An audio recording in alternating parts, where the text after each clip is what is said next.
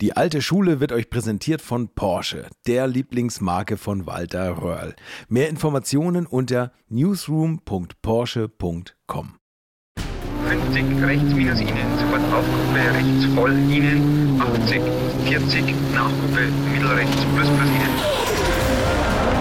Hier ist alte Schule, die goldene Ära des Automobils.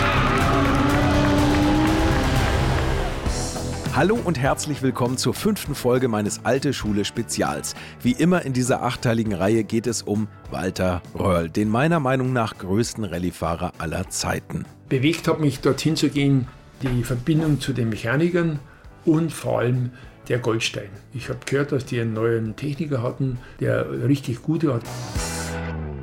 Walter Röhrls zweiter Aufschlag bei Opel kommt ja nicht von ungefähr. 1981 hatte der Weltmeister, wie wir in der letzten Folge erfahren haben, ausreichend Zeit, die Konkurrenz und deren Fahrzeuge zu beobachten. Zudem hatte er Tuchfühlung zu Opel-Pilot Jochi Kleint aufgenommen, während er als Eisspion bei der Monte jobbte. Walter mag zwar impulsiv sein, aber er durchdenkt große Entscheidungen sehr genau und eben auch die, den Rüsselsheimer 1982 nochmal eine Chance zu geben. Ich brauche jemanden, wo ich die, die ganze Saison fahren kann, weil ich ein Jahr lang jetzt in der WM gefahren bin. Vielleicht brauche ich noch ein Jahr wieder, bis ich richtig in Schwung komme. Und der Rauner hat sich da auch ziemlich engagiert gehabt bei Opel. Dann habe ich halt einfach gesagt, okay, ich unterschreibe bei Opel. Da war mein Teamkollege war ja dann der Henry, der Teubonen. Ich wusste, dass der Henry äh, derjenige ist, wenn er mal durchkommt, dass er vielleicht der ist, der richtig schnell fahren kann, aber über die ganze Distanz von der Rallye macht er irgendwann Scheiß. Also da haben wir also wenig Gedanken gemacht, also dass ich den im Griff habe. Ja, und dann kann ich mich erinnern, die erste Testfahrt für Monte Carlo war ich äh, unzufrieden, weil das Auto zu viel untersteuert hat. Ach Gott, der Meckerwalter wieder. Das könnte man jetzt meinen. Aber nein, das Opel-Team, allen voran der Cheftechniker Karl-Heinz Goldstein und Walters ehemaliger Mentor Jochen Berger nehmen das sehr, sehr ernst. Schon 1980 taucht der Lange immer mal wieder beim Service der Rüsselsheimer auf und erkundigt sich nach dem Stand der Dinge und vor allem nach dem neuen Ascona 400. Naja, und irgendwie haben wir dann den Walter ein paar Mal gesehen und ich glaube, jedes Mal hat der Walter gesehen, dass wir Probleme mit überhitzten Motoren hatten. Okay, das war ja auch nicht zu leugnen und das schon Ende der 70er einer der Gründe für Walters steigenden Frust bei seinem ersten Opel-Engagement. Aber das sollte bald alles besser werden. Die Triebkraft hinter den Verbesserungen ist die Stimme, die wir gerade gehört haben. Besagter Karl-Heinz Goldstein, den ich, und da bin ich ziemlich stolz drauf, für dieses Spezial interviewen konnte, denn er ist inzwischen in Diensten der FIA gelandet und hetzt gerade vor, beziehungsweise jetzt zu Saisonbeginn von Meeting zu Meeting. Als Goldstein 1978 gerade bei Opel anfängt, soll er als erste Amtshandlung neue Bremsen zur Sanremo Rallye bringen. Dort angekommen kann er gleich wieder umkehren, denn der neu verpflichtete britische Teamchef Tony Fall, der hat den Fahrer Achim Warmbold gerade eben gefeuert. Goldstein aber bleibt gelassen und bei Opel, er legt sich damals einen zielorientierten Tunnelblick auf das Wesentliche zu. Mein Chef war der Erich Koch, der dann mit dem Walter nicht so gut zurechtkam, aber das war mein Chef und mit dem haben wir die Rallyes für 79 vorbereitet mit dem Jockey Client. Der ist ja dann Europameisterschaft gefahren. Das waren so meine ersten Einsätze.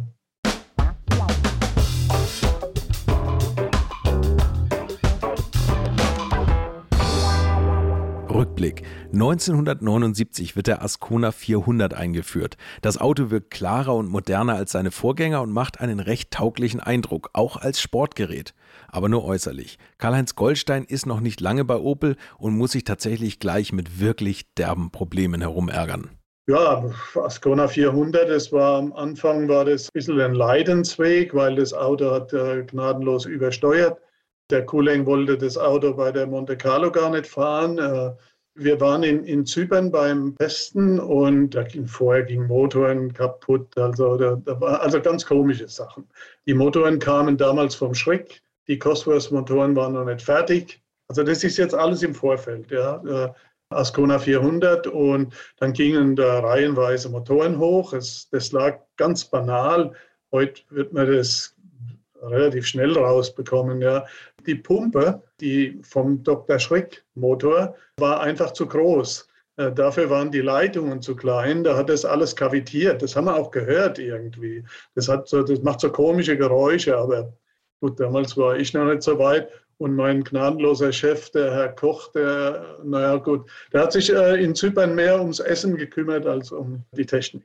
Kurz, kavitieren heißt in dem Fall Aufschäumen des Motoröls. Dadurch reißt der Schmiermittelfluss ab und das hat Motoren noch nie so richtig gut getan. Aber das war nicht das einzige Problem. Als die Cosworth-Motoren kamen, war es ja auch okay.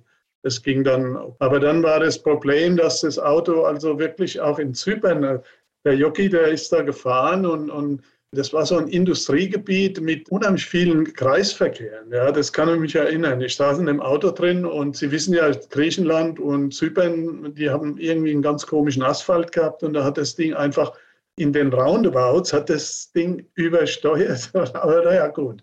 Wir haben uns noch nicht so viel dabei gedacht. Okay, erstmal alles lässig auf den Straßenbelag geschoben, aber auch mit dem Verzögern eines Ascona 400 wird es unter extremen Bedingungen schwierig. Sportbremsen sind teuer und Opel will sparen. Der Herr Peter, das war der Chassisingenieur, der Standard-Chassisingenieur, der hat äh, gesagt, also die Bremsen, da, da gibt es keine, wir, wir machen keine AP-Bremsen, brauchen wir nicht, wir, wir können mit Standardbremse fahren. Und der Jockey hat zu mir gesagt, also wenn wir die lange Runde fahren, also beim Test, du siehst doch selbst, ich habe überhaupt keine Bremse mehr. Dann habe ich gedacht, okay, dann, dann sag doch dem Gerhard Peter, er soll mal mitfahren. Und äh, dann zeigst du, dann suchst du eine gute Stelle aus, wo du keine Bremse mehr hast und dann fliegst du halt ab. Ja. Das haben die dann gemacht. Da ist er da gnadenlos in so eine Wiese rein. Ja. Das war sowas. Und dann haben wir, da war so ein Sprung und wir sind gesprungen und haben uns wirklich vorne alle Lampen abgefahren. Wir waren fast am Überschlag. Und auch nach dieser Aktion wird weiter herumdiskutiert und lieber an der Karosserie und den Spoilern geschraubt, anstatt das echte Problem konkret anzugehen. Aber das war auch noch nicht alles. Und dann hat der Gerhard Peter, der hat, also dieser Bremsen Gerhard Peter, und der war auch Aerodynamiker, der hat dann gesagt, es liegt an der Stellung des Rearspoilers. Ja, und müssen sich vorstellen, also da kannst du Sachen allein von den Tests erzählen, da stellen mich, also heute stellen sich noch die Haare auf. Ja. Und äh, ja, dann haben, ich habe dann gesagt, der Koch, aber das kann doch gar nicht sein. Ja, aber die müssen so fünf Millimeter hoch. Das haben wir dann gemacht und dann haben wir uns wirklich die Lampen abgefahren, ja, weil, weil es überhaupt keinen Sinn gemacht hat. Ja.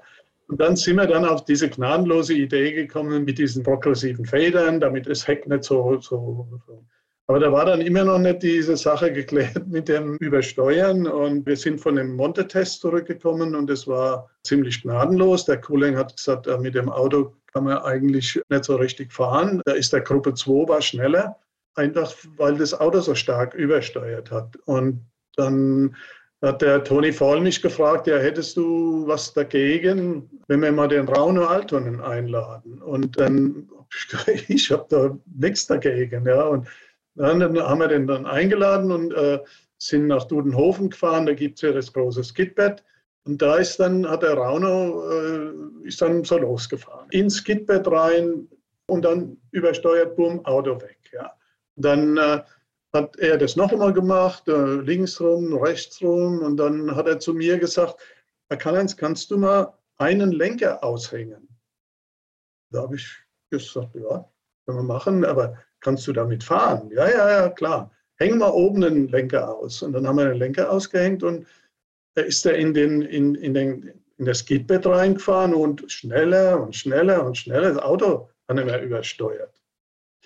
Dann habe ich mal gedacht, Scheiße, was, was, was, warum eigentlich? Ja, Erich Koch stand da, also ich muss wirklich sagen, ist mir auch wurscht, ich bin jetzt alt genug. Er hat null Ideen gehabt, zero. Also und ich habe mir gedacht, ja gut, der hängt sich jetzt an den Rauner ran. Ja. Ach, immer eine gute Idee, sich an den Rallye-Professor ranzuhängen. Wie wir in den letzten Folgen gelernt haben, gab und gibt Rauno bis heute gern sein Wissen weiter. Ach so, Skidpad, das habt ihr ja auch schon ein paar Mal bei mir im Podcast gehört. Das ist letztlich ein Asphaltkreis mit einem großen Radius zum Fahrwerk testen und einstellen. So, weiter im Text ich habe mir gedacht, also von dem Mann kannst du bestimmt viel lernen, ja, und, und habe mich einfach an den Rauno gehängt, ja, und, und irgendwann habe ich ihn mal gefragt, dann irgendeinem Test in Kenia oder so, Rauno, wie bist du dann da drauf gekommen mit dem Lenker aushängen da? Und dann sagt er, naja, äh, weißt du, Karl-Heinz, ich bin mal mit, mit, weißt du ja, ich bin mit den äh, Datsun gefahren und der Datsun, der hatte auch oben diese kurzen Lenker drin. Und das Auto hat auch gnadenlos übersteuert und irgendwann hat er nicht mehr übersteuert. Und dann haben wir mal geguckt, da war ein Lenker gebrochen. Aus Fehlern und Zufällen lernen, das ist Kompetenz. Okay, 1981 ist Walter, wie gesagt, für Jochi Kleint als Eisspion unterwegs und der neue Ascona 400, intern übrigens auch RA39 genannt, auf der Piste bei der Monte größtenteils noch immer werksbelassen. Irgendwie auch noch wackelig auf den Rädern und motormäßig weiterhin anfällig. Und Walter nimmt sich jetzt erstmal Cheftechniker Karl-Heinz Goldstein zur Seite. Karl-Heinz, ich komme ja nächstes Jahr zu euch und da musste, müsst ihr euch schon mal was einfallen lassen. Da hat ja wieder Probleme gehabt mit Überhitzung und Zylinderkopfverdichtung raus. Und dann, naja gut, dann, dann, dann habe ich mich da irgendwie mal erkundigt, was man da machen kann. Goldstein ist zu dem Zeitpunkt übrigens schon zum Cheftechniker seines 15-köpfigen Rallye-Teams avanciert. Der Brite Tony Fall, der sehr marketingerfahrene Teamchef, der schleppt derweil lustig Sponsoren heran. Gleichzeitig aber schraubt das kleine Rallye-Team, noch immer stiefmütterlich behandelt, irgendwo in der dritten Etage eines alten Opel-Werksgebäudes herum.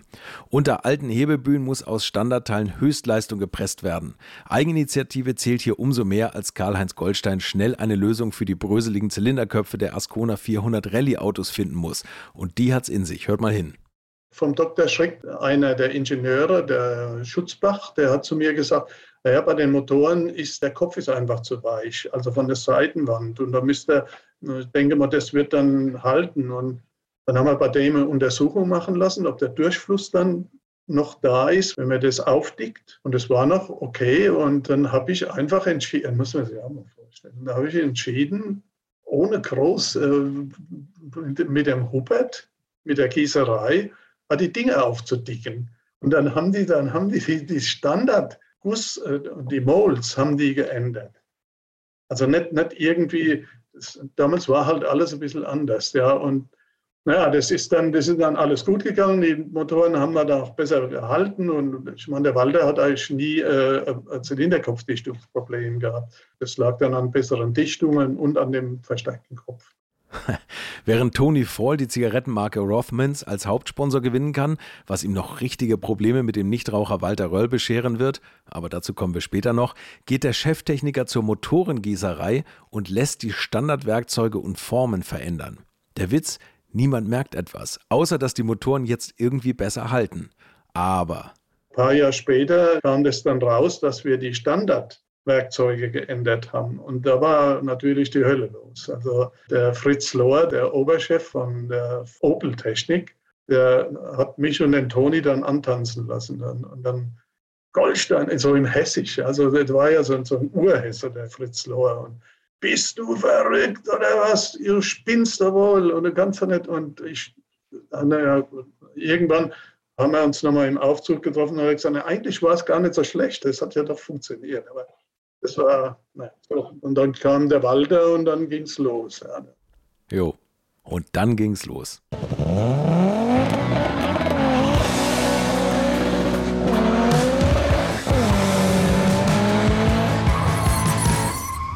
Naja, so fast jedenfalls. Die Motoren des Ascona laufen eigentlich gut, aber der Opel ist vom Fahrwerk her noch immer nicht erste Sahne. Das Auto bockt weiter herum. Walter hat mittlerweile seinen Vertrag, Rauno Alton, der Rallye-Professor, berät weiterhin Goldstein und dessen Team.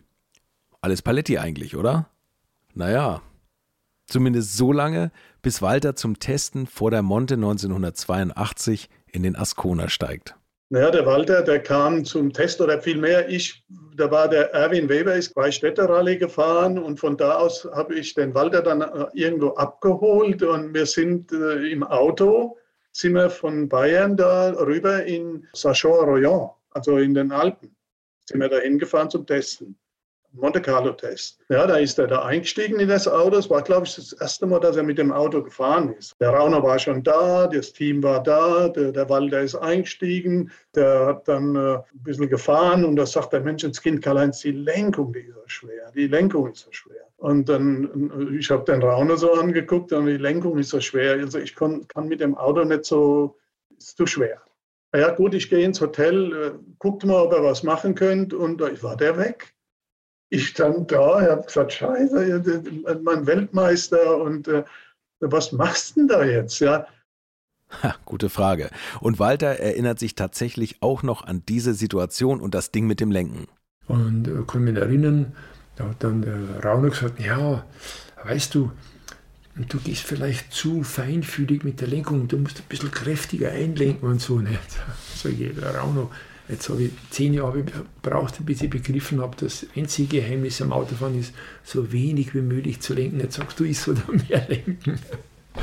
Aber sie waren unheimlich bemüht und der Goldstein auch. Ja, da können wir schon noch was machen. Und das konnten sie tatsächlich, wie Karl-Heinz Goldstein erklärt. Was können wir machen? Wir können Nachlauf wegnehmen. Da ist die Lenkung ein bisschen besser. Dann haben wir Nachlauf weggenommen, Auto wieder eingestellt und dann einen Walter abgeholt am Hotel. Und dann, ja, gut, das ist viel besser. Also jetzt komme ich damit klar. Ich erkläre an der Stelle mal kurz, was ein Nachlauf ist. Zumindest versuche ich es. Darunter versteht man nämlich die Neigung der Lenkachse des Rades zur Senkrechten der Fahrbahn, wenn man von der Seite drauf schaut.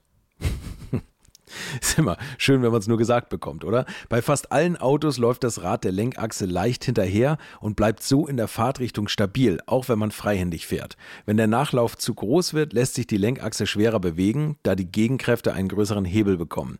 Verkürzt man den Nachlauf, wird das Fahrverhalten nervöser, aber das Lenken agiler. Damals war man ja auch noch ohne Servolenkung unterwegs. So, ich hoffe, das war jetzt einigermaßen verständlich und vor allem korrekt erklärt. Da ihr hier aber keinen Kfz-Meisterkurs belegen sollt, sondern ich euch nur ein bisschen unterhalten möchte, gehen wir jetzt mal zurück und zwar zum Test vor der Monte. Aber die Bremse, die Bremse, da ist der, na, da ist der wieder los, ja. Also das sind so in meiner Erinnerung, äh, weil es war so, man muss sich immer vorstellen, da, da, da kommt der Typ äh, und, und, und sagte dann, ja gut, die Bremse ist auch noch nicht so gut, ja. Und dann war der Rauner wieder gefragt. Ja, und der Rauner hat gesagt, haben wir denn noch irgendwas anderes dabei? Also an Zylindern und so, ja, das haben wir dabei, aber das wird es wohl nicht alles sein. Da hat der Rauner gesagt, ja gut, das Bremspedal ist ja relativ klein, die Auflagefläche vom Fuß. Und äh, wenn wir die Auflagefläche größer machen, dann spürt er diesen Druck einfach nicht so. Da kann er fester reintreten, auch gut. Ja. Also gut, haben wir dann einen, einen, Hauptbremszylinder gewechselt, glaube ich, und dann Bremspedal hat der Josef Stadl hat dann so ein Ding ausgeschnitten, verstärkt aufs Bremspedal geschweißt. Und der Rauner ja, da müssten wir auch irgendwas machen, dass das nicht so rutscht. Ja gut, boom, haben die so Schleifpapier draufgeklebt und dann haben wir einen Walter wieder geholt, reingesetzt und er hat gesagt, ey, das ist jetzt die Bremse besser. Und dann sind wir losgefahren, haben wir getestet da mit A3-Reifen und das und das. Naja, gut, es hat dann eigentlich gut funktioniert, muss ich sagen. Aber die, so die erste, äh, wo der sagt, ja, mit der Lenkung komme ich nicht klar, da, da denkst du dann, ja. Und damals gab es hier keine, oder es gab es schon, aber wir, es war, man ist da ohne, ohne Servolenkung gefahren. Ja. Lenkrad ein bisschen größer und dann hat er die Monte gewonnen. Na, aber, aber nicht ganz so schnell. Auch eine andere sehr bekannte Person taucht 1982 bei Opel auf. Ein Pressemensch durch und durch und einer mit Benzin im Blut. Wolfgang Inhester. Er bewirbt sich damals bei quasi allen deutschen Autoherstellern. Ich bin im halben Jahr arbeitslos, weil äh, dann ist mein Referendariat beendet. Und deshalb suche ich mir jetzt was und ich möchte gern Richtung Autoindustrie und bin dann nach Hause gefahren nach dem ersten Pressetag und hatte sieben Einladungen von Autofirmen zu Personalgesprächen. Dann kommen Sie doch mal jetzt in nächster Zeit vorbei, dass wir uns mal unterhalten können. Unter anderem auch von Opel, ich lese kurz einen Auszug aus seinem Lebenslauf vor. Von 1977 bis 1981 war Wolfgang H. Inhester als Profibeifahrer im internationalen Rallye-Sport tätig und gewann 1980 mit Achim Warmbold in einem Werks-Toyota Celica GT die deutsche Rallye-Meisterschaft. Na, klingelt's? Genau. Daher kennen ihn einige von euch vielleicht oder natürlich aus den beiden Podcast-Folgen, die ich mit ihm zusammen aufgenommen habe. Aber was hatte er nun mit Opel zu tun? In den 80er Jahren entwickelte Inhester als Bereichsleiter der Adam Opel AG erstmals in Deutschland eine integrierte Unternehmenskommunikation und gestaltete unter GM-Vorstand Hans-Wilhelm Geb deren Sportkommunikation. 1991 wurde Opel dafür als bester Partner des Sports in Europa ausgezeichnet. Okay, nicht schlecht. Die Lorbeeren der 90er muss sich Opel in den 80ern aber erstmal erstreiten und von seinem Spießer-Image zu einem weltmeisterlichen Auftreten wechseln. Wolfgang Inhester trifft also GM-Vorstand Hans-Wilhelm Geb. Und wir trafen uns auf dem Stand und ja, er sagte, kommen Sie vorbei, wir müssen, dann müssen wir mal reden miteinander. Obwohl er ganz neu dort war, sagte, ich muss eben ein paar Sachen umstellen und brauche noch Personal, lassen Sie uns mal reden. Und dann ging das eigentlich relativ schnell über die Bühne, dass wir uns geeinigt haben. Und ich habe dann bewusst dort als Redakteur in der Presseabteilung angefangen. Also ich wollte jetzt nicht als der große Rallymeister oder was weiß ich dort mit einem Abteilungsleiterposten oder sowas anfangen, sondern ich habe ihm gesagt, ich möchte den Job von der Pike auf lernen. So, und eine Redakteurstelle war frei. Dann habe ich am 1. April 1982, einen Tag nach Ende meines Referendariats, bei Opel angefangen.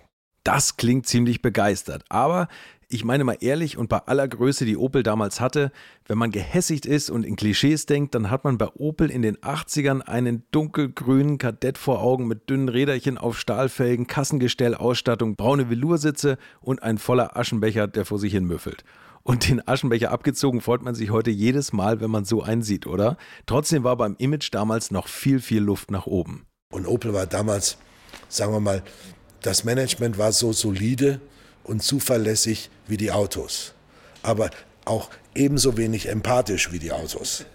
Ja, und Rüsselsheim war ja nun nicht auch gerade, sagen wir mal, die Weltstadt. Und das alles passte bei Opel zusammen. Das traditionelle Arbeitswerte, Qualität, solide Marke und dann das Rüsselsheimer Flair, das ja durchaus noch, wie es vor 100 Jahren war, ein bisschen Dorfcharakter hatte mit Sicherheit nicht großstädtisch war. Und jetzt kommt aus der Großstadt Köln, kommt jetzt Hans-Wilhelm Gäb in die Provinz. War auch für ihn sicherlich ein Kulturschock am Anfang. Jedenfalls war es so, dass man mir gleich gesagt hat, naja, also mit Ihrer Motorsport-Erfahrung können Sie nicht auch die Motorsportpresse mitmachen.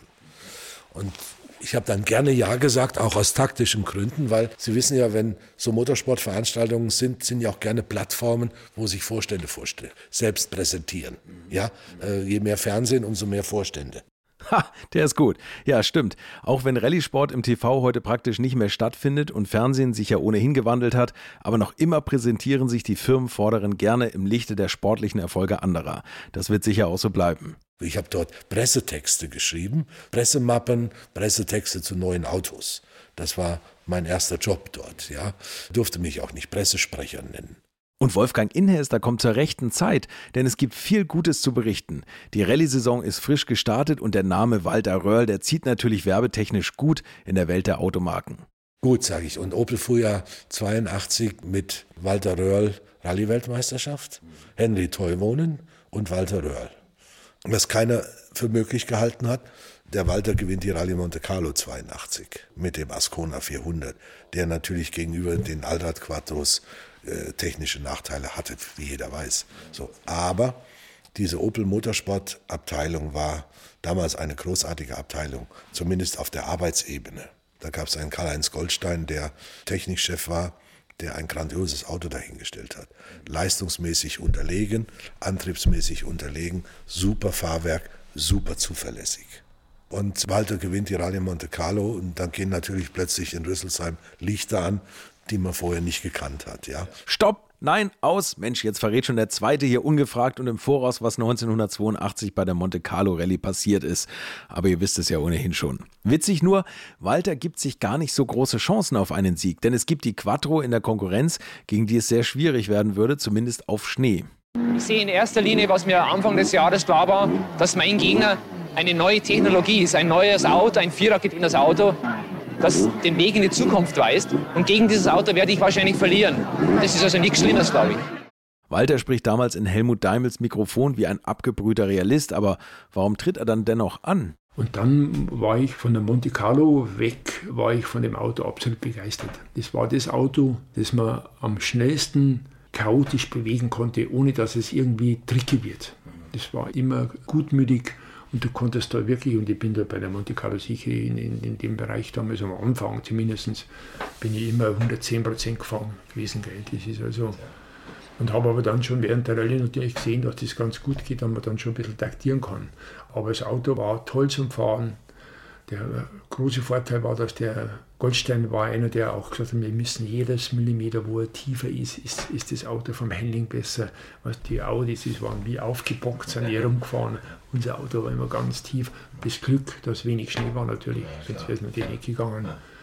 Aber das war, war, war wirklich toll und, und ja, das ist dann gut gelaufen. Der Jockey war auch richtig gut. Gab es zwei tolle Erlebnisse. Eine war Ponte Miolan, das war in der Früh um 8 Uhr und ich bin als erstes Auto unterwegs gewesen und da gibt es ein Mittelstück, das geht so 5 Kilometer Vollgas bergauf und das war spiegelglatt. Und ich bin dann aufgeheiert, also nur durchdreht und alles mögliche. Zum Glück war übrigens auch die Prüfung, wo die Michelle dann in, in die Garage gefahren ist. Wir sind in einen Ort rein, also ganz kleine rechts und große Garage. Ich bin da durchgefahren, bin am, am Stopp, Türen Helm runter, schau ein Spiegel, ist der Jochi da. Wie gibt es jetzt das? Er leckt mich am Arsch. Das äh, war der Jochi, der war 40 Sekunden schneller wie ich. Dann 500 Meter später war Service. So, Jogi, wie hast du denn das gemacht mit dem Eis? Wo war da Eis? Hat er gesagt. Entweder war das gerade, weil das war gerade, wo die Sonne aufgegangen ist und hat vielleicht dann, bei mir war der Schatten von der, von der, von, weißt, das war so in der Früh halt. Und, und das, auf jeden Fall hat er mir da 40 Sekunden abgenommen. Und dann später nochmal in Bursee sagt der Rauno, du geh kein Risiko nicht ein, fahr mit Spikes. Oben war, war alles eisig, aber jetzt in der Früh um 9 Uhr, vielleicht geht's weg. Und der Jogi war natürlich, was weiß ich, hinter mir. Zum Jogi haben sie gesagt, ja, du fahr, du musst Risiko eingehen, weil sonst äh, die Audis drängen da hinten und, und fahr mit Slick. Und dann war genau oben, nach 12 Kilometern, wo du in, in Poesie oben auf die Hauptstraße kommst, auf die Breite, hat der Joachim mich, war er hinter mir. Und dann sind wir den Rechtsabzweig gefahren. Ich habe einen Blinker gesetzt, dass er vorbeifährt. Er hat das so gemacht. Und dann sind wir die 20 Kilometer so fünf Meter hintereinander. Ich voraus mit den Spikes und der Jockey mit, mit die, na, am Ziel. Ich habe gesagt, bist du nicht vorbeigefahren? Sagt er, ja, wenn es doch wo glatt ist, sagt er, dann fliege ich ab und so habe ich gesehen, wenn du vor mir bist, was passiert. Und die Leute haben gemeint, ich habe hab ihn nicht vorbeilassen. Verstehst du das? da gibt es ein Foto, also das ist lustig, sicher in irgendeinem Buch ist drinnen. Auf den Abzweig, ich stehe ziemlich gerade und der Jockey steht so hinter mir, so, so quer. Das Foto, von dem er hier spricht, das kenne ich und ihr habt es vielleicht auch vor Augen. Also Walter und Jochi arbeiten im besten Teamgeist zusammen, wohingegen sich Michel Mouton auf Audi irgendwie immer wieder mit kleinen Fehlern herumschlägt und ständig aneckt. Walter, der gar nicht so richtig gewinnen will, schiebt sich immer weiter nach vorne, bei aller Skepsis, wie eine weitere Aufnahme von Helmut Daimel vermuten lässt. Vom Gefühl her bin ich schnell. Ich kann mir vorstellen, dass die Autos das aushalten auf die Dauer. Ja, mein Auto läuft gut, die anderen laufen auch nicht gut, aber ich erwarte, Irgendwann tut es klack, klack, klack und steht alles. Christian Geisdörfer, der war sich auch nicht so sicher, wie es gegen die Audi-Truppe bei der Monte und im späteren Verlauf des Jahres bei der Weltmeisterschaft laufen wird. Fazit: Kontinuität zahlt sich am Ende irgendwann aus. Man kannte sich und man, eigentlich haben wir gesagt, okay, gegen die Audis wird schwer, aber wenn wir regelmäßig punkten und so, muss man schauen, was rauskommt. Es gibt eine vermutlich schon oft erzählte Geschichte zur Monte 1982, die zeigt, dass mit Gewalt gewinnen zu wollen nicht funktioniert. Und wenn dann noch der Vorführeffekt zuschlägt, uiuiuiui. Hanno Mikola auf Audi und Walter im Ascona geben sich gegen Ende der Monte einen wilden Zweikampf. Ja, das war auch lustig. Hanno war Zweiter hinter mir dann vor der letzten Nacht und dann hat der Pi, ich war ja damals selber dabei, gesagt, wir werden also für die, für die letzte Nacht werden wir unsere Kampf-PS einsetzen. Haben wir Ladedruck hochgedreht, haben die damals schon über 400 PS gehabt.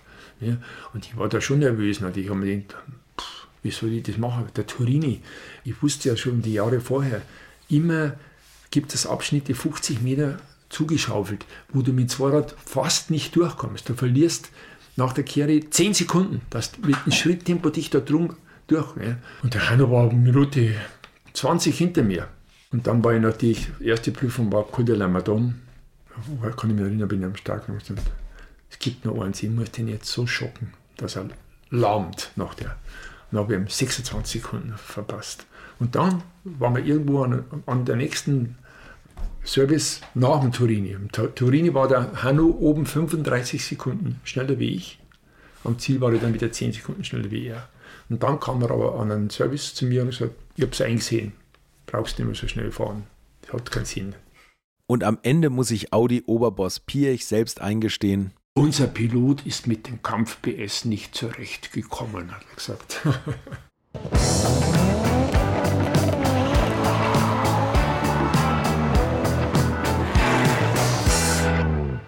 Die Monte Carlo ist gewonnen. Bei Opel knallen die Shampooskorken, das Jahr ist noch jung und Christian Geisdorfer hat schon eine Ahnung, wohin das alles führt. Wir sind auch in dem Jahr zehn Rallyes gefahren. Durch das permanente Punkten waren wir immer dran. Die Audi-Leute haben sich, der Hanno hat also verschiedene Ergebnisse weggeschmissen. Die Michelle hat gleich bei der Monte mal so eine Garage geküsst und die haben sich also wirklich nicht so ganz clever angestellt gehabt. Und dann kam es eben zu diesem großen Showdown in Afrika da bei der Wandermarale, wo der Walter ums Verrecken nicht hin wollte. Halt nochmal, was ist denn hier los? Alle meine Interviewpartner springen in der Zeit immer zu weit nach vorn. Es scheint mir fast, als wollen sie das Jahr 1982 schnell hinter sich bringen. Dabei gibt es schon noch spannende Situationen in der Saison zu erwähnen und erst am Ende des Jahres wird Walter um den Weltmeistertitel fahren. Genug Stoff, um es gemächlich angehen zu lassen. Ich möchte daher gern einen kleinen Schritt zur Seite machen, um Wolfgang Inhester und Karl-Heinz Goldstein erzählen zu lassen, wie sie aus Opel-Sicht das Erfolgsjahr erlebt haben. Über seine Fähigkeiten braucht man nicht zu reden. Er kommt immer von oben, der Rest kommt immer von unten aus der Welt. Ja. 82 dann Weltmeisterschaft mit Röhrl und es war ein tolles Jahr. Er und Christian Gleisdorfer haben tolle Leistungen abgegeben. Das Auto lief fantastisch, aber ich würde mal sagen, es gab viele Situationen, wo der Henry Teuwohnen schon auf dem Niveau von Walter Röhrl gefahren ist, 1982. Das ist zwar immer dadurch untergegangen, dass er, Teuwohnen, das Auto oft weggeschmissen hat. Ja, also es war seine, seine wilde Zeit, seine Sturm- und Drangzeit, aber er war leistungsmäßig auf Asphalt und auch auf Schotter schon von den Zeiten her Augenhöhe Röhrl. Es war ein eingeschworenes Team. Äh, die haben alles für ihren Walter getan, auch für die anderen natürlich, für den Jockey, für, für den Anders und so, aber ganz besonders für den Walter, weil das war die Truppe noch, die ihn kannte von vorher schon, als er das erste Mal bei Opel war. Ja, und das hat es halt gebracht, denke ich mal. Es war einfach ein gutes, gutes Team. Na klar hat sich vieles um Walter gedreht. Der Weltmeister ist das Aushängeschild für Opel und muss möglichst intensiv, ich sag mal, ausgeschlachtet werden. Im Team selbst allerdings scheint es keine Hackordnung nach Ruhm und Ehre zu geben. Ich habe mit vielen Fahrern im Auto gesessen. Also ich habe in der Zeit von Walter äh, mit dem Henry Teubonen viel gesessen und auch viele andere Sachen gemacht, weil wir waren ja beide noch relativ jung und so. Und nachher mit dem Joachim Kankonen oder mit dem Carlos Sainz oder, oder mit dem Trauner halt viel, aber nachher mit dem Björn Waldegard. Das ist auch so eine Figur gewesen, die schon, schon etwas älter war, aber das ist, äh, wo, wo ich gedacht habe, Menschenskind, also ich habe viel über den gelesen und jetzt sitze ich mit dem im Auto und fahre durch halb Kenia durch ja, und habe ein gutes Verhältnis mit denen gehabt, mit allen eigentlich. Karl-Heinz Goldstein hat sich, wie erwähnt, immer aus jedem Firmentrubel herausgehalten, den Fokus immer auf das Fahrzeug gelegt und auf die Piloten hinter dem Steuer. Harmonie muss sein, die Dinge müssen miteinander funktionieren und die fahrerische Ästhetik eines Walter Röhrl ist natürlich Teil davon. Wenn Sie so Typen sehen wie den Walter oder auch nachher mit dem Joha zum Beispiel, die, die machen keine großen Lenkbewegungen. Der Carlos, der hat immer da rumgesägt wie der Rauno, ja, und hat da Traktion gesucht. Und, und, aber so, so Typen jetzt wie der Walter und auch der Joha, das muss ich schon sagen, das ist so, so was Ähnliches gewesen. Und die machen, wenn sie mit dem Joha in Finnland gefahren sind, ist einer in Ollenpoja, schnell, sechster Gang, da in einer hängenden Kurve, die machen eine Lenkbewegung. Und bei Walter war es gleich. Ich sage ja auch immer, dass die Fahrer haben viel mehr Gefühl, glaube ich. Die, die, fühlen viel mehr, so, so kann man sagen. Also wo ich noch gedacht habe, macht mir jetzt, ja. Also wenn einer sagt, die Kerle sind so Machos oder so irgendwie, die hängen das vielleicht raus. Aber im Prinzip müssen die so sensibel sein, sonst können die so nicht Auto fahren. Walter und Juha, würde ich sagen, das sind so die, die Typen, die, die, die mich sehr beeindruckt haben, so vom Fahren her. Aber klar, da gibt es welche, die sind noch mal ein bisschen größer und höher dran und da hat mit Sicherheit der Walter dazu gehört.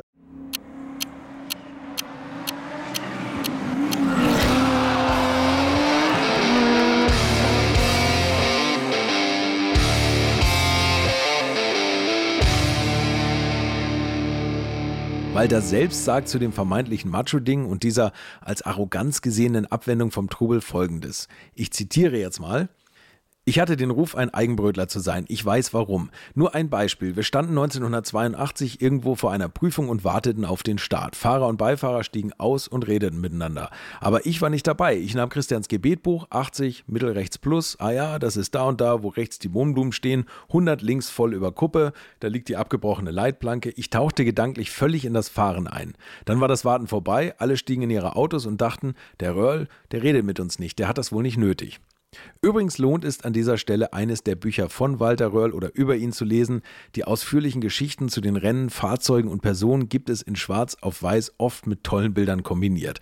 Gerne weise ich natürlich an dieser Stelle auch nochmal auf das Buch hin, das Christian Geisdörfer und ich anlässlich Walters 75. Geburtstag geschrieben haben und das zufällig genauso betitelt ist wie diese Podcast-Serie. Walter Röhrl, 75 Jahre einer Legende. Erschienen im Delius Glasing Verlag. Viel Spaß beim Lesen.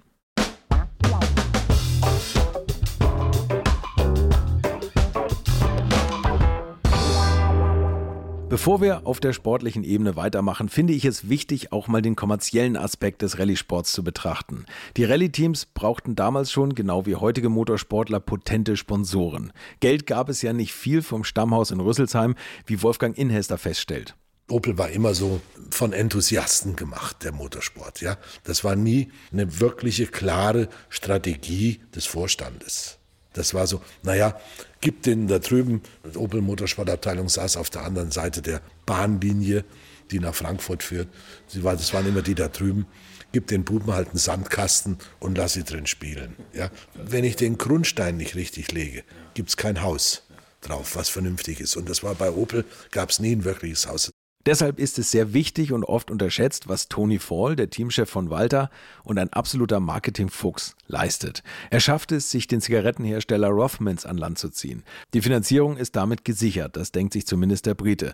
Die Markenfarben blau-rot mit etwas Gold, die machen sich ausnehmend gut auf Klamotten und den sonst in schlichtem Weiß gehaltenen Fahrzeugen.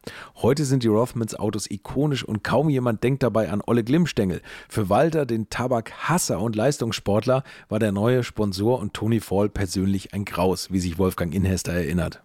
Rauchen war für ihn überhaupt nicht die Welt. Und der Bruch in der persönlichen Beziehung zu dem damaligen Teamchef Tony Fall, der entstand eigentlich schon vor der Saison, dadurch, dass als Walter den Vertrag abgeschlossen hat mit Opel, nicht bekannt war, wer Hauptsponsor wird und man ihm nicht gesagt hat, dass das Rossmans werden wird. Ja, weil möglicherweise hätte er dann noch zurückgezogen oder Einwände gehabt. Also der Walter ist ein extrem konsequenter Mensch. Und der Witz dabei ist am Ende, dass Rothmans ja wiederum nur wegen Walter als Sponsor Interesse zeigte.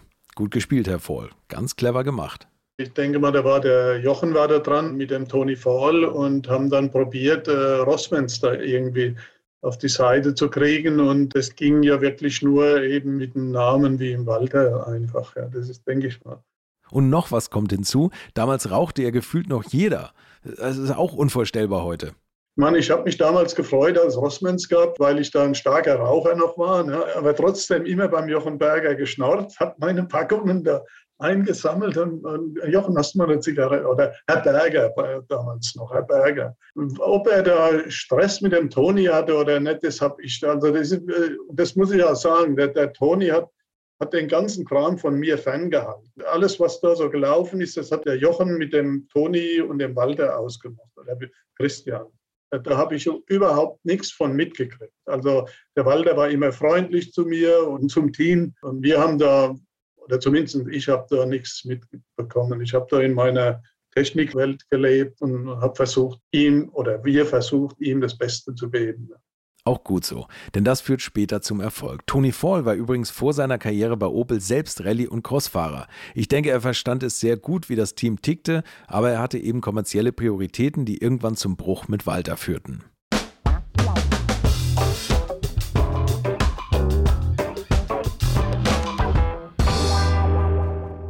Lass uns mal schauen, wie das mit der Weltmeisterschaft dann weiterging. Nach der Monte geht es nach Schweden. Walter ist das nicht geheuer. Er ist ja der Meinung, dass Mitteleuropäer im Norden einfach nicht hinter das Lenkrad eines Rallye-Autos gehören. Die Skandinavier ballern wie die Wilden herum, während die Quattro vorne fahren und Walter noch das Anlehnen an den Schneewänden fürchtet, wie der Teufel das Weihwasser. Irgendwann legt sich aber diese Abneigung und er schiebt den Hecktriebler durch den Schnee auf den dritten Platz hinter die Allradmonster aus Ingolstadt. Der hat seine Rallye gefahren. Mehr ging da einfach nicht. Ich meine, das ist gegen ein Vierradauto und dann haben die sich ja abmontiert, da, der, der, ich glaube, der Nicola und die Michelle. Oder der Nicola stand da und die Michelle hat noch richtig reingefeuert und dann ist der Walter Dritter geworden. Also der hat nicht in der Nase gebohrt, die müssen da schon richtig Gas gegeben haben, ja, sonst äh, kannst du das nicht machen. Und das war ja auch, er ist mit mir da vorher das Auto äh, Probe gefahren, das haben wir da immer gemacht. Heute können sie es gar nicht mehr bezahlen, wenn die, mit den Kilometerpreisen, die die aufrufen. Ja. Wir sind da ganze Sonderprüfungen abgefahren ja, und haben nochmal geguckt, ob mit dem Auto alles okay ist. Und da hat er mir gesagt, Menschenskinder, du musst dir mal vorstellen, diese, diese Skandinavier, die treten da rein und hier auf diesem Schnee und Eis, da hat er aber schon die letzte Welle drin und ist da, hat mir immer so erzählt und, und so ist er. Gut, äh, nee, das, das war eine, eine wirklich sehr gute Leistung in Schweden. Da musste ich schon warm ansehen, da Dritter zu werden.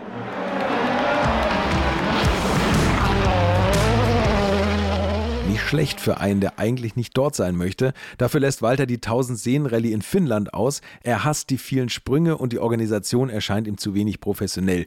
Die Jungs bechern abends zu viel und spielen mit der Polizei Fang mich auf nicht abgesperrten Strecken. Für den Präzisionsfahrer Röhrl ist das alles nichts.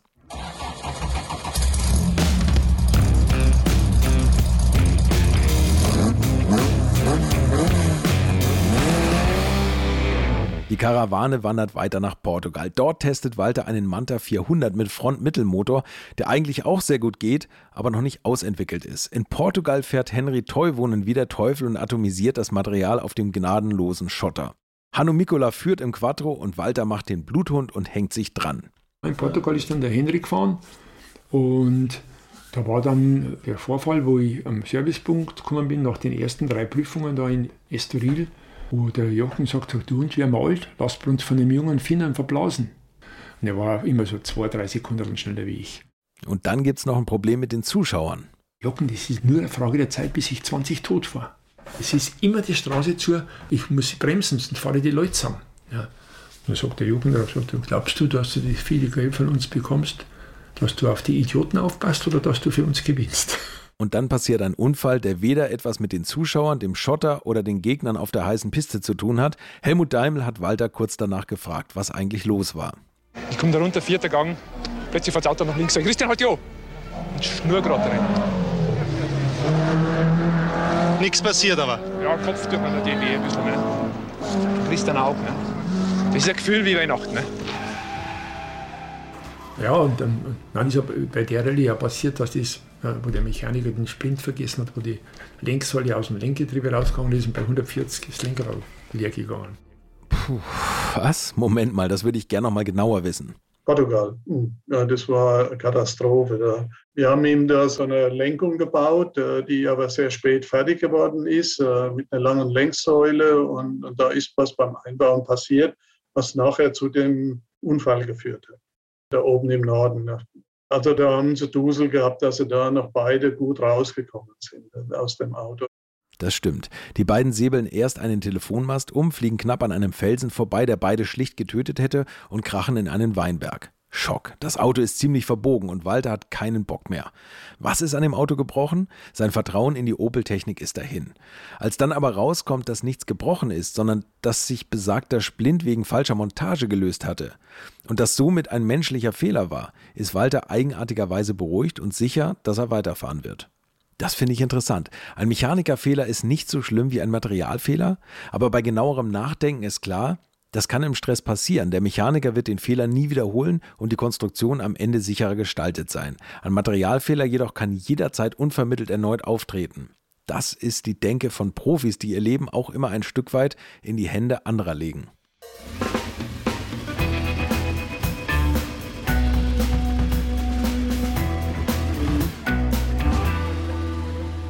Und dann geht es nach Afrika. Walter hasst auch diese Rallye bekanntermaßen. Die Safari-Rallyes sind nichts für ihn, zu viele Ungewissheiten, dann noch Flora und Fauna, die einem feindlich gesinnt ist, die Hitze, der Starkregen, unbekannte Insekten. Aber Walter beißt die Zähne zusammen. Den Quattro will er es zeigen und auch seiner Konkurrentin Michelle Mouton natürlich. Christian Geisdörfer und Walter fangen an, die Wertungen für die Weltmeisterschaft zu zählen und bleiben dann in einem Schlammloch in Kenia stecken. Karl-Heinz Goldstein ist damals nicht so amüsiert wie heute in der Rückschau. Ja, muss man sich mal vorstellen. Unsere Matt-Crew lotsen den in das Schlammloch rein. Ich habe den Jochen immer gefragt, ja, und was macht denn der jetzt? Ja, der sitzt im Auto. Der geht nicht raus. Ja. Und der, der Christian, komm Christian, jetzt bewegt den nochmal. Alle sieben Autos haben in diesem Mattloch gesteckt. Das war in der Rokanga-Section. Ein Jahr später bin ich mit dem Bruno Berglund, als wir zum Besten da waren, mit dem Manda 400, sind wir da hingefahren. Du, du kannst dir nicht vorstellen, dass sowas da war an dieser Stelle, weil das dann wieder ganz friedlich war. Und, und der Walter war, hat da drin gesteckt, der Rauno, der Scheckermeta und der Mike Kirkland. Die sind die Alternativrot gefahren. Die haben wir auch immer abgefahren. Wenn der die gefahren wäre, der Walter, hätte er die Rallye gewonnen. Der hat ja, der hat ja so lange da drin gesteckt, nachher der Scheckermeter hat es, glaube ich, gewonnen. Der hätte die Rallye gewinnen können. Also da war, war man auch nicht so happy mit dem, mit dem Matt-Crew Idioten da, sag ich mal. Die Mud Cruise, das ist sowas wie die Eisspione auf der Monte Carlo Rallye, aber eben für Schlammlöcher, Wasserdurchfahrten und unwegsames Gelände. Walter jedenfalls sitzt 45 Minuten stur hinter dem Lenkrad des langsam weiter einsinkenden Ascona. Afrika meint es einfach nicht gut mit ihm. Das weiß ich gar nicht, ob er keinen Bock auf die Tiere hat. Er, er hat auf jeden Fall hat er es nicht so richtig gemocht. Aber er wird trotzdem Zweiter nach Schekameter. Die Audis sind hinten an. Christian Geisdorfer weiß jetzt, dass Walter den Sack zu hat, ahnt aber auch, dass sie die WM gewinnen können. Auf Korsika wird das Opel-Team Vierter, die Vorderreifen sind zu weich und kleben wie Kaugummi am Asphalt. Dort sieht Walter das erste Mal den Lancia Rallye 037 und ist schockverliebt. Aber dazu mehr in der nächsten Folge. Nach Korsika geht's nach Brasilien und Neuseeland in Brasilien, das ging ein bisschen daneben. Heutzutage, also da, wenn ich mir heute das überlege, was, da, was damals abgegangen ist, dass man nicht das richtige Benzin besorgt hat oder dass äh, da sind einige Sachen, die würde ich ja heute ganz anders machen. Das ist mit der Erfahrung, die ich heute habe. Und manchmal da wache ich mitten in der Nacht auf und denke, Mensch, das Kind, also echt, was hatte ich damals gerissen? Ja, aber da war keiner. Also Cosworth, die hätten uns ja auch ein bisschen helfen können, aber da kam auch nichts. Die hätten eher äh, im Gegenteil äh, äh, zum Teil. Und das war, war schlimm. Gut, Brasilien, das war eine Riesenleistung von ihm, weil das Wetter war so shitty. Es war, war nass, feucht, äh, die Strecken waren schlammig und, und dann gegen, gegen äh, Mouton mit dem Vierradauto, die waren ja wirklich ganz nah beieinander. Und immer ist es ein harter Fight zwischen den Ascona und den Quattro, zwischen Michel Mouton und Walter. Noch vor den Überseerallies fährt Walter die Akropolis und bekommt seine Worte im Mund verdreht, die ihm bis heute noch nachhängen. In einem seiner Bücher schreibt Walter dazu, Michelle war 1982 meine gefährlichste Gegnerin. Nicht weniger und nicht mehr. Der angebliche Krieg zwischen uns war vor allem eine Seifenblase der Presse, die bei der Akropolis groß aufgeblasen wurde. Mehr als Platz 2 war dort mit dem Ascona gegen Michel im Quattro nicht drin. Meine Leistung war gut, aber Michel war schneller gewesen. Das hat mich gefuchst. Und dann kam mein Satz, im Audi könnte auch ein Affe schnell fahren. Der Klarheit halber hier die Geschichte. Werner Grissmann, der Skirennläufer, wollte mal mit mir mitfahren. Also sind wir beide vom Hotel rausgefahren nach Ailiki Beach. Da gab es eine Prüfung bergauf, jede Menge Kehren, die Straße war wunderbar eben. Also sind wir raufgetobt wie die Mörder und oben sagte Werner, Walter, wer will hier schneller fahren als du? Ich antwortete, nimm ein Audi, setz einen dressierten Affen rein, der fährt hier um Welten schneller als ich. Ich hatte Wut, dass du im Motorsport halt von deinem Gerät abhängig bist. Der Spruch machte die Runde. Ehrliche Journalisten gaben ihn im Zusammenhang wieder. Solche mit weniger Charakter witterten die Sensation. Leider haben es Michelle und ich nie geschafft, uns zusammenzusetzen und über die Dinge zu reden. Zitat Ende. Reden muss er vielleicht auch gar nicht. Die beiden hatten nie direkt Zoff. Und der Affenspruch bezog sich ja immer nur auf die technischen Aspekte, die das geradlinige Fahren mit dem Quattro ausmachten. Walter hat mir das nochmal erklärt. Da hat sie den, den mit der Michelle plötzlich so hochgespielt. Ich, ich kannte die Michelle gut. Also bei der 80er Monte Carlo ist sie ja Stratus gefahren. Und da habe ich natürlich auch die Prüfungen immer eingeholt. Und seitdem hat die so einen Rödelkomplex gehabt. Das ist unglaublich. Das ist und daraus schließe ich auch, ich bin der Meinung, dass Zweiradfahren natürlich schwieriger ist wie Vierradfahren. Weil du beim Zweirad musst du einfach vom Eck raus die Kraft so dosieren, dass es einen Sinn macht. Nicht einfach Vollgas geben, weil dann dreht er durch und, und, und du stehst nur quer. Ne? Während wenn du beim Allrad, wenn du das Auto in der Schnauze dort hast, wo du hin willst, gibt es kein Gefühl, einfach Bodenblech. Dann fährt der mit der Traktion voraus. Und warum die Michelle im, im, im Quattro so gut war, das weiß ich nicht. Das war, das war verwunderlich. Die, ist ja nicht gegen Blinde gefahren, sondern gegen einen Blomqvist und gegen einen Mikula. Verstehst du das? Ne? Und das Auto hat ihr anscheinend äh, wirklich gut gepasst, da gibt es keine, keine, Diskussion. Aber halt, die Audi-Leute haben einfach viel zu viele Fehler gemacht. Verstehst du das? Immer wieder, immer wieder irgendwas Technisches und so. Und so haben wir uns mit der Zuverlässigkeit vom Ascona halt das ganze Jahr gerettet. Wenn er nicht den Unfall gehabt hätte da in Portugal, mir sonst Auto war immer picobello. Und das war der Schlüssel zum Erfolg. Ne? Natürlich war dann letztendlich von der, von der Weltmeisterschaft war natürlich die Michelle mein stärkster Gegner.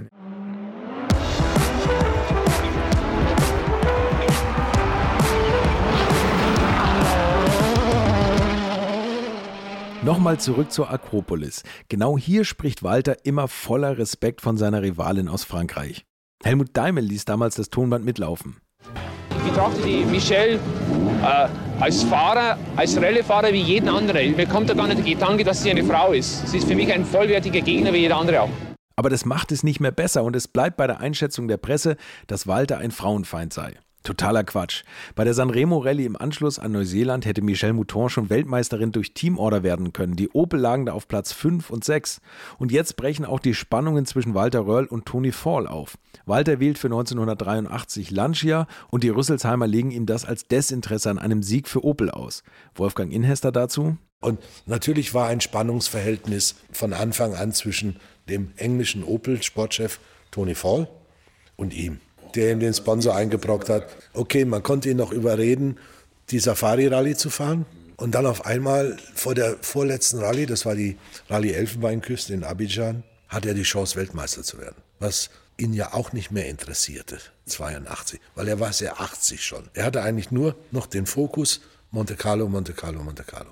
Möglichst mit vielen verschiedenen Marken. Ich glaube, dass zum Prinzen zu gehen auf die Burg das war schon was anderes, als in irgendeinem Saal zu sein oder so. Wenn ich so die Bilder heute sehe und filme, habe ich den Eindruck, das hat er gutiert. Ja, das war schon was anderes. Aber jetzt kann er Weltmeister werden mit Opel und umgekehrt, Opel kann endlich mal einen WM-Titel gewinnen mit einem seiner Autos, was ja bis dato nie der Fall war. Und man muss ja auch sagen, dass Opel den Motorsport nie so ernsthaft betrieben hat, dass sie aufgrund technischer Überlegenheit gewonnen haben. Das waren immer die anderen. Also muss ein Vorschlag her, der es Walter ermöglicht, dabei zu bleiben und an der Elfenbeinküste zu fahren. Dann habe ich einen Vorschlag gemacht und habe gesagt, pass auf, ich mache das Training, du kommst, fährst und fliegst am Abend nach der, dem ersten Flieger wieder raus. Und so haben wir überredet zu fahren. Ich habe dann mit dem Bruno Berglund das Training gemacht. 4900 Kilometer aufgeschrieben. Naja, auf jeden Fall kam dann die Bandama Rallye und da wollte er ja gar nicht hin. Und da hat ihn dann wohl der, der Jochen bearbeitet, also von Toni hätte er eh nicht gehört und äh, hat ihn der Jochen bearbeitet und hat er gesagt, ja gut, äh, ich komme dann zur Rallye und fahre die Rallye.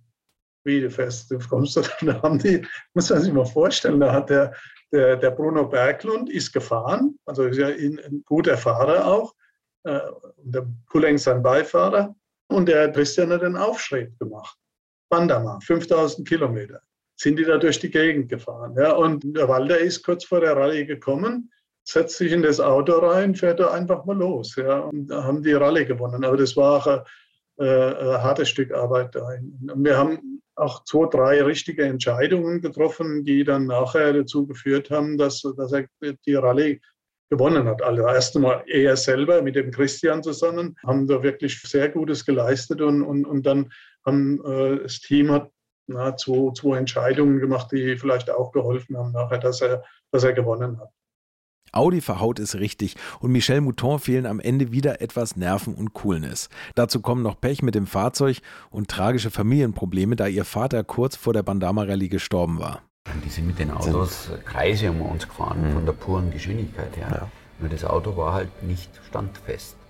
Und dazu kam dann natürlich auch sehr viel emotionale Hektik durch die mhm. Michelle, die also dann äh, gesagt ja, das Getriebe macht Geräusche und hin und her. Im Endeffekt war gar nichts. Dann haben sie sich verfahren und, und, und. Also da kommen dann immer im so 5000 Kilometer sind lang, Ja, passiert auch ja, viel. ja, klar. Und äh, die hat schon geführt gehabt mit über zweieinhalb Stunden.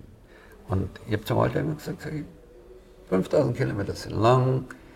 Der letzte Tag ist eigentlich das Schlimmste, weil die Zeiten so gesetzt waren, dass wenn du auch nur das kleinste Problem hast, aus der Wertung fliegst. Ich habe gesagt, da wird Rallye zählt's. entschieden und nicht jetzt hier irgendwo oder was, sondern da. Und da müssen wir perfekt unterwegs sein. Die beiden kommen auch gut durch, aber es bleibt knapp. Ein winziger Fehler macht dann den Unterschied. Die Opel-Technik ist robust und läuft unter den harten Bedingungen zuverlässig. So auch am letzten Morgen. Nun kommt der Audi von Michel nicht vom Fleck. Der Turbomotor mag nicht mehr. Und so war es dann ja auch. Ja. Dann ist das Auto nicht angesprungen, dann war sie schon zu spät. Und ich habe zu dem Jochen Berger damals gesagt, sag ich, du sagst mir nur, wann sie wegfährt. Das ist das Einzige, was mich interessiert. Was anderes will ich gar nicht wissen. Und dann konnte ich mir schon ausrechnen, ja, jetzt ist sie zu spät, jetzt wenn sie die Zeitkontrolle nicht schafft, ist sie aus der Wertung. Dann war da natürlich ein Meckerdruck im Kessel. Und dann hat sie sich da zweimal in, in den Wald gehauen und dann war das erledigt. Und wir mussten eigentlich nur noch ankommen, was schwierig genug war. Tja, aber trotzdem gewonnen. Zum zweiten Mal Weltmeister. Wie krass eigentlich, oder? Dieses Jahr. 1982. Für Walter ist damit im Prinzip alles für Opel getan. Nach all dem Stress frage ich mich aber, hat sich Walter über diesen WM-Titel eigentlich freuen können? Er hat sich sehr gefreut. Also ich meine, es, man sieht es an so ein paar Bildern, die habe ich mir nochmal angeguckt, also wo das Team, jetzt muss ich immer das Team also vorstellen. Er hat sich sehr gefreut. Das Team war ein ganz kleines Team. Da waren nicht viele Leute dabei. Ja. Also heute bist du da mit einem, selbst in Kenia, da waren wir mit einem riesen Aufwand immer dabei. Und das war eine Rallye, wir probieren es halt einfach mal. Wir haben immer noch die Chance, äh, Weltmeister zu werden. Also probieren wir es einfach mal. Und im Endeffekt haben wir es äh, hingekriegt, haben wir es geschafft. Ja. Und, äh, nee, war, war ein toller Erfolg, muss ich sagen. Und was, was danach kam, war, war blöd und, und hätte auch nicht sein, dass er da jetzt in England nicht gefahren ist. Na gut, da, da kam das vielleicht wieder mit dem Toni da, dass da irgendwie was nicht funktioniert hat. Wobei ich da sagen muss, da hätte der Jochen vielleicht besser, also Gott habe ihn selig, da hätte der Jochen vielleicht noch ein bisschen helfen müssen, dass man ihn da ein bisschen massiert, dass er einfach zu dieser Party hingeht. Da war ja irgendwas mit einer Party und das Jahr gut ausklingen lässt. Ja, das, äh, da ist der Walter war vielleicht ein bisschen stur, dann war der Jochen auch ein bisschen stur oder wie auch immer. Also da muss ich sagen, da hat das Teammanagement nicht funktioniert. Da hätte man sicherlich besser hinkriegen können. Ja, das hätte man sicher. Ich lasse aber auch mal die Zeitzeugen dieses in gewisser Weise aus heutiger Sicht amüsanten Kammerstücks aus dem Rallye-Theater erzählen. Viel Spaß. Ja, hat dann natürlich Das- in einem Eklat geendet. Wir hatten schon bei Lancia unterschrieben und die Opel-Leute sind dann darauf bestanden, dass wir noch RAC fahren. Ja, Rockman, Sponsor, Englisch, Mhm. Ja, okay. Britisch, äh, Da muss man. muss noch gefahren werden. Der Walter war krank, hat so Grippe gehabt und Ding kam dann nach England, so auf dem letzten Drücker. Und ich war schon eine Woche da gewesen, weil wir damals eben die Servicepläne und das alles machen mussten. RAC-Rallye war geheim zum Großteil. Und du hast dann praktisch die Rallye vorbereitet mit Service und allem drum und dran, Reifenplanung gemacht. Und da waren wir als Beifahrer eben alle gefordert, da mitzuarbeiten. Und der Walter kam dann, war krank und, und wir hatten die Vorbereitungen in London gemacht und der Start war damals, wenn ich mich richtig erinnere, in Chester. Wir waren da im Hotel und haben ein großes äh, Dinner angesetzt von Robmans und der Tony Fall als Brite und Opel Chief da in der Sportabteilung hat sich natürlich da darstellen wollen. Und es liefen ja auch große Anzeigenkampagnen. Damals Opel gratuliert Walter Röll zum Weltmeistertitel. Und das natürlich mit einem englischen Teamchef bei einer englischen Weltmeisterschaftsrallye als Abschluss kann man sich vorstellen, worin das kulminiert, in einer Riesenparty mit 3000 Gästen in einer Convention Hall. Also auf genau das, auf das Walter immer gehofft hat. Ja. Und ich flog dann damals mit ihm rüber nach England und er sagte mir schon im Flieger, also das macht dir mal keine Gedanken. Ich gehe weder zu der Party, ja, äh, noch beende ich die Rallye. Ich habe auch keine Teamklamotten mehr dabei, nichts. Also setze mich da rein und irgendwann relativ früh wird Schluss sein. Das führte natürlich dann schon zu einem Affront beim Sportchef, der ihn dann beim Frühstück weggeholt hat und ihm erklärt hat, er wird nicht starten. Ja, er ist hiermit raus. Ich weiß nicht, ob er das Wort feiert äh, gebraucht hat, äh, aber auf der einen Seite Opel in Rüsselsheim und Deutschland glücklich, ohne Ende mit dem Sieger Walter Röhrl. In England wird er vor die Tür gesetzt. Ja. Was er dann noch sehr clever, und da lache ich heute noch drüber, dadurch gezeigt hat, dass er mit der Bahn wegfuhr von Bath. Ja. Und dann aus dem Zugabteil noch bei offenem Fenster ein paar deutschen Fotografen nachgewunken hat. Ja. Also, ja, das war gut inszeniert, muss ich sagen. Hat gepasst. Äh, passte zu ihm.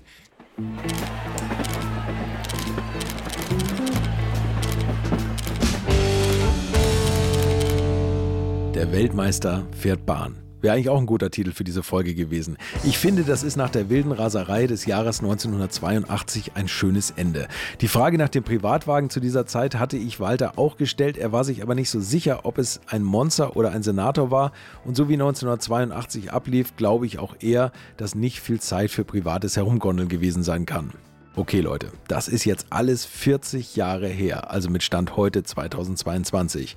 Krass, oder? Aber schon in der nächsten Folge rutschen wir ein Jahr nach vorn und zwar ganz brachial auf der geheimen Blechgeliebten des Walter Röhrl, dem oder er der Lanciarelli 037. Bis dahin und danke fürs Zuhören, euer Carsten Arndt.